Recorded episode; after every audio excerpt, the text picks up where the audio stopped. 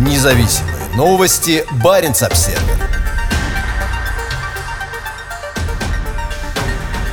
Строительство Кольской АЭС-2 начнется в 2028 году. Будут построены два энергоблока мощностью 600 мегаватт, первый из которых должен начать давать электроэнергию в 2034 году. Первые планы по строительству второй атомной электростанции на Кольском полуострове появились более 30 лет назад, но информация о том, что проект одобрен, появилась только сейчас. 18 июня об этом на онлайн-пресс-конференции рассказал директор Кольской атомной электростанции Василий Амельчук. Срок эксплуатации энергоблока блоков первой очереди Кольской АЭС заканчиваются в 2033 и 2034 годах, напомнил Амельчук, сказав, что строительство начнется в 2028 году с целью ввести в эксплуатацию первый энергоблок к 2034 году. Площадка для КС-2 была выбрана еще в 90-х годах и находится в нескольких километрах южнее от существующей атомной электростанции, расположенной на берегу озера Имандра, недалеко от города Полярной Зори, в нескольких часах езды на юг от от Мурманска. Каждый из энергоблоков будет оборудован двухконтурным реактором средней мощностью ВВР-600 с водным охлаждением, которые пока еще нигде не строились. В его основе лежит более мощный реактор ВВР-1200. Два таких уже работают на Ленинградской АЭС. Сегодня на КС эксплуатируются четыре реактора. Два самых старых из них – это реакторы типа ВВР-440-230, которые иностранные эксперты критикуют за недостаточность систем аварийного реагирования. На ежегодном ежегодном заседании Норвежско-Российской комиссии по ядерной безопасности на прошлой неделе заместитель министра иностранных дел Норвегии Аудун Халворсен приветствовал планы строительства новых реакторов, заявив, что два старейших из нынешних считаются недостаточно безопасными. Кольская АЭС вырабатывает около 60% всей электроэнергии в Мурманской области, но лишь половина из этого объема потребляется предприятиями области и города. Вторая половина идет за пределы региона, в основном в Карелию, но также в небольших объемах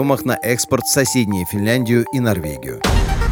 Независимые новости. Барин обседный.